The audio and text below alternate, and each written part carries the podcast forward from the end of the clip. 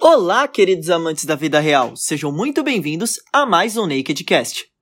Aqui quem tá falando é o Gianluca Pinheiro, e no episódio de hoje nós falaremos sobre as bebidas alcoólicas menos calóricas. Quando vamos pro rolê, encontro de família ou até um jantar à luz de velas, nos preocupamos com aquela ideia de vou engordar, ficar retido e no fim das contas, bebemos drinks atrás de drinks, sem saber quantas calorias estamos consumindo. No episódio de hoje, eu vou dar algumas dicas práticas e te contar como optar por bebidas menos calóricas durante o rolê. Então, vem comigo! Está começando mais um episódio do Naked Cast, o podcast da marca Naked Nuts, feito para amantes da vida real que buscam informação de qualidade de forma leve, didática e objetiva. Espero que goste. Carboidratos, proteínas e gorduras formam os principais componentes das nossas dietas, os famosos macros. Entretanto, não são os exclusivos a fornecerem calorias ao organismo podemos encontrar um danado chamado álcool. O álcool é um composto químico que pode ocorrer de forma natural em algumas bebidas ou adicionado artificialmente, entregando 9 calorias por grama e influenciando em diversos sistemas do nosso organismo. As bebidas alcoólicas são aquelas que possuem um teor de álcool considerável em sua composição, podendo variar de uma porcentagem maior para uma menor, de acordo com o tipo de bebida e o que influencia diretamente na quantidade de calorias totais do conteúdo. Isso sem contar a possibilidade de ainda haver outros componentes nessa bebida, como carboidratos, proteínas e gorduras. Tudo bem que esses últimos dois são um pouco mais difíceis. Quando ingerimos álcool, seu papel pode não ser muito interessante para o ganho de massa muscular, uma vez que atua inibindo uma via do nosso metabolismo, a qual é responsável por sinalizar que devemos construir tecidos, agindo sobre a construção de músculos, a tal da mTOR, a principal via de sinalização anabólica do organismo. Lembrando que anabolismo significa construção em nosso metabolismo. Quando falamos de performance, esse danadinho também pode atrapalhar. Ele pode interferir no estoque de carboidratos do músculo após uma atividade, podendo influenciar no seu rendimento na próxima sessão de treinamento. Entretanto, para diminuir esse impacto, pode ser aconselhável o consumo de álcool com alguma fonte de carboidratos. O álcool favorece a inflamação e a danificação das células, além da sinalização do músculo para o organismo, de que o mesmo precisa de reparo após uma sessão de treinamento. Assim, ele pode interferir na nossa tomada de decisão e, por consequência, nas nossas escolhas alimentares, e quem pretende tirar aquele soninho reparador, esquece!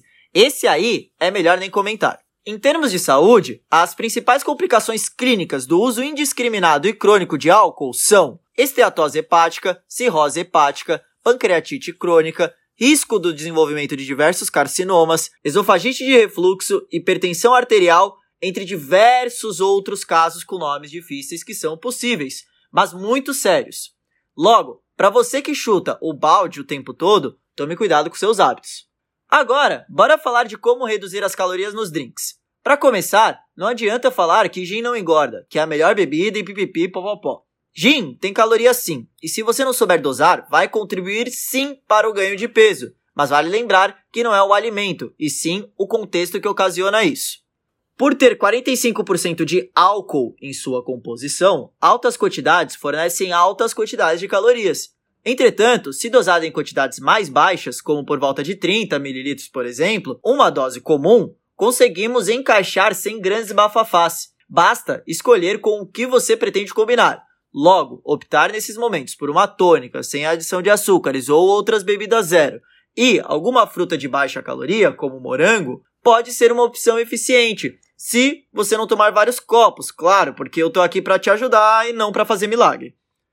A vodka não se abstém desse grupo, sendo também plausível de encaixe, da mesma forma que o gin.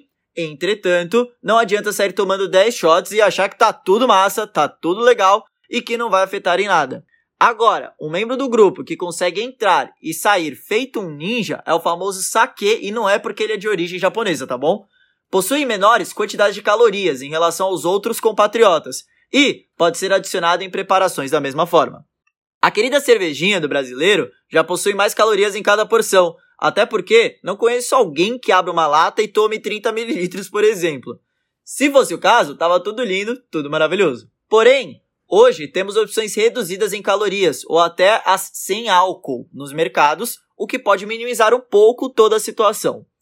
Em uma dose de 25 a 30 ml de uísque, temos um valor calórico semelhante ao do gin e da vodka, então conseguimos trabalhar de forma parecida também. Vale ressaltar que tudo dito aqui vale para um contexto onde estamos controlando essa ingestão, logo não adianta chutar o balde para outro estado e viver como se não houvesse amanhã, até porque a conta chega tanto para o corpo quanto na sua comanda. Não esqueça de evitar consumir alimentos muito calóricos nesse período. Por isso, optar por carboidratos e proteínas, principalmente, pode ser uma atitude interessante. Não beba de estômago vazio, intercale os copos de bebida com copos de água e, claro, não dirija. É isso, pessoal. No episódio de hoje, nós conversamos sobre o álcool, seu papel na saúde, seus efeitos sobre o nosso corpo, as complicações decorrentes do consumo crônico e demasiado, como diminuir as calorias nos drinks e na night em geral. Agora, se você quer saber mais a fundo como amenizar os danos do rolê, acesse a nossa playlist e ouve exatamente esse episódio. É isso, pessoal. Espero que tenham gostado e até mais.